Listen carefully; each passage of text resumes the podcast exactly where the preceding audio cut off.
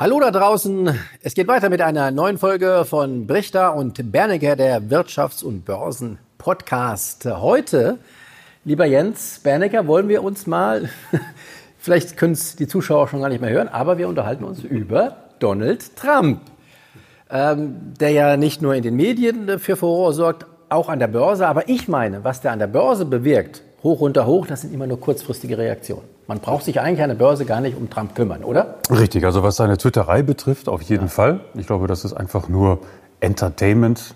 Mehr ist das nicht, aber an der Börse, in unserer Medienlandschaft wird es gerne mal hochgehangen. Das finde ich weniger wichtig. Viel wichtiger finde ich jetzt die Frage, ob es zu einem Amtsenthebungsverfahren kommt oder nicht, weil das ist etwas, was meines Erachtens die Amerikaner zumindest sehr beschäftigen dürfte. Denn man kann von Trump halten, was man will. Die Amerikaner sind bei solchen Geschichten ein bisschen sensibler, als wir Europäer uns das vorstellen können. Die Amerikaner sind ja eher sportsmännisch unterwegs und sagen, wenn schon ein Präsident irgendwo abgewählt werden soll oder beseitigt werden soll, dann soll man das auch bitteschön in einem Wahlkampf machen und nicht unbedingt in einem politisch getriebenen Amtsenthebungsverfahren. Das ist schon in der Vergangenheit zweimal gescheitert, einmal bei Nixon und genau. einmal bei Clinton.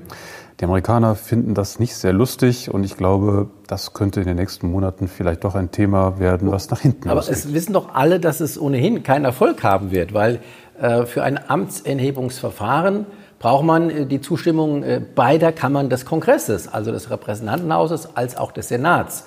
Und jeder weiß, dass die Republikaner im Senat die Mehrheit haben und das wird nie durchgehen da. Das ist ja der springende Punkt. Ja. Wenn ich Demokrat wäre und ich wüsste das, warum mache ich es dann überhaupt? Ich laufe ja Gefahr, dass ich mich sozusagen vor der Wählerschaft lächerlich mache, denn dann plötzlich kriegt das Ganze einen anderen Fokus. Ich tue das sozusagen für mich als demokratische Partei, weil ich mir das schuldig bin, aber nicht unbedingt, weil ich das für die beste Methode halte, Trump loszuwerden. Lächerlich muss es nicht unbedingt sein. Man kann dann sagen, ja, seht mal, wir haben ja ähm, für das Verfahren gestimmt, aber die im Senat, das waren Republikaner, die eigenen Anhänger, die haben das verhindert. Man hat einen Schuldigen. Das ist richtig, das ist schon klar. Aber wenn wir uns die demokratische Anführerin sehen, die Frau Pelosi, die ist da sehr, sehr zurückhaltend gewesen. Sie hat es zwar angekündigt, aber man hat schon gemerkt, dass sie sich damit sehr, sehr unwohl fühlt, weil das ist auch nur die Oberfläche. Ich finde das, was da drunter passiert, viel interessanter, nämlich die Frage, wer profitiert eigentlich davon, wenn es zu einem Amtsenthebungsverfahren kommt? Sind es tatsächlich die Demokraten oder sind es vielleicht auch andere? Naja, nehmen wir mal an, es äh, wird dann tatsächlich auch durchgeführt, das Verfahren, und Trump würde abgesetzt, was völlig unwahrscheinlich ist, dann kommt halt äh, sein Stellvertreter. Dran. Richtig, wenn das tatsächlich durchgezogen wäre, dann wäre das so. Ich glaube, es kommt aber auch nicht dazu, sondern ich glaube, es geht eben dann darum, die Frage, wer wird sich denn dann überhaupt Trump gegenüberstellen? Im Moment ist das ja unser Joseph Biden, der hat ja eigentlich Im Wahlkampf. im Wahlkampf ja. und der bleibt ja dann immer noch bestehen. Also wenn es nicht zu einem erfolgreichen Amtsenthebungsprozess kommt, dann bleibt der Wahlkampf auf der Agenda. Joe Biden wird Der wird nebenher geführt, der Wahlkampf, neben genau. diesem Verfahren dann. dann würde, und genau, und im Rahmen dieses Verfahrens dürfte Joe Biden geschwächt werden, weil er sich wahrscheinlich da irgendwie verheddern lässt in den Tätigkeiten seines Sohnes mit den ukrainischen Geschäften. Der hat ja auch Dreck am Stecken, genau. genau alle so. haben Dreck am Stecken. So, alle haben Dreck am Stecken. Deutlich zu sagen. Genau. Und dann Trump ist die Frage, und Biden beide. Genau. Und dann ist die Frage, wer wird davon profitiert? Im Moment ist das die Frau Elizabeth Warren. Das ist ja die Senatorin. Die holt gerade mächtig auf auf. Die demokratische Senatorin. Demokratische Senatorin, genau.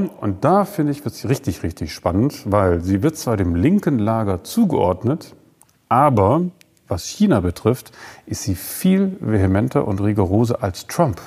Sie hat ein Schlagwort, einen Begriff in ihrem, ihrem Wahlkampf, der heißt Economic Patriotism, amerikanischer Patriotismus. Und das ist eigentlich nichts anderes wie eine verschärfte Version von Make America Great Again.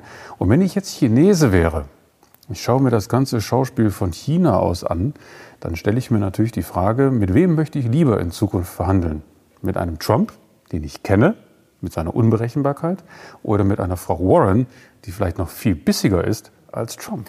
Aber Moment mal, bevor Frau Warren ja äh, mit den Chinesen verhandeln könnte, müsste sie erst mal gewählt werden. Erst müsste sie sich mal äh, in der eigenen Partei durchsetzen, gegen Biden, klar. Und dann müsste sie noch als Präsidentin gewählt werden. Das sind ja so viele Unwägbarkeiten. Außerdem ist noch so lange hin, dass das doch, doch sehr, sehr spekulativ ist alles. Ja, natürlich. Das ist, das ist völlig offen, gar keine Frage. Aber nochmal, wenn ich jetzt Chinese wäre und ich habe die Möglichkeit, das vielleicht zu steuern oder zu Was beeinflussen. können die denn steuern? Die könnten zum Beispiel ähm, ganz geschickt Trump ein Angebot machen in Sachen Handelskonflikt. Die gehen also auf Trump zu und signalisieren, wir sind bereit für einen Deal.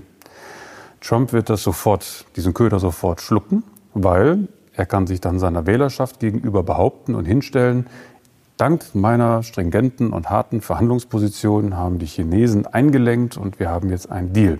Dann steigt er in der Gunst der Wählerschaft wahrscheinlich, gerade bei den Amerikanern, und würde seine Wahrscheinlichkeit, dass er die zweite Amtszeit gewinnt, deutlich erhöhen. Unterm Strich ist es aus meiner Sicht völlig egal, wer in Amerika Präsident ist. Ob nun Herr Trump oder Herr Biden oder auch eine Elisabeth Warren. Die Börsen sind davon völlig unabhängig. Politische Börsen, sagt man ja so schön, haben kurze Beine. Das stimmt auch. Alle haben ja vor, zum Beispiel bevor Trump gewählt wurde, gesagt, oh, wenn der drankommt, wird es ganz schlimm. Das war an, am Wahltag, am, am, ersten Tag danach, nur ganz kurzen Rücksetzer nach unten.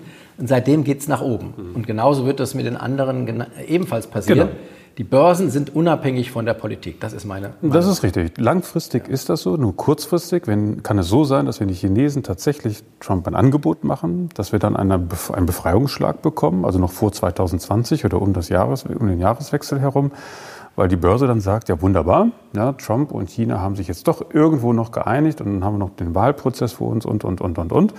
Und dann hätten wir aber an der Börse schon ein Signal, bevor eben alle anderen, also bevor ein anderer Präsident möglicherweise gewählt wird oder auch nicht. Also die Spekulanten an der Börse würden das dann als Gelegenheit wahrnehmen und dann die Kurse mal nach oben pushen. Mhm, genau, und das ist viel interessanter als die Frage, ob jetzt Trump bleibt oder abgewählt wird oder wie auch immer. Trotzdem kann man darauf nicht setzen, weil wir wissen es nicht, ob so passiert. Nein, natürlich nicht, natürlich Nein. nicht. Aber ich glaube, die Börse antizipiert ein bisschen in diese Richtung, weil ich bin schon darüber überrascht, dass das ganze Thema Amtsenthebungsverfahren, also das ist schon gewichtig, dass die Börsen da relativ cool sind.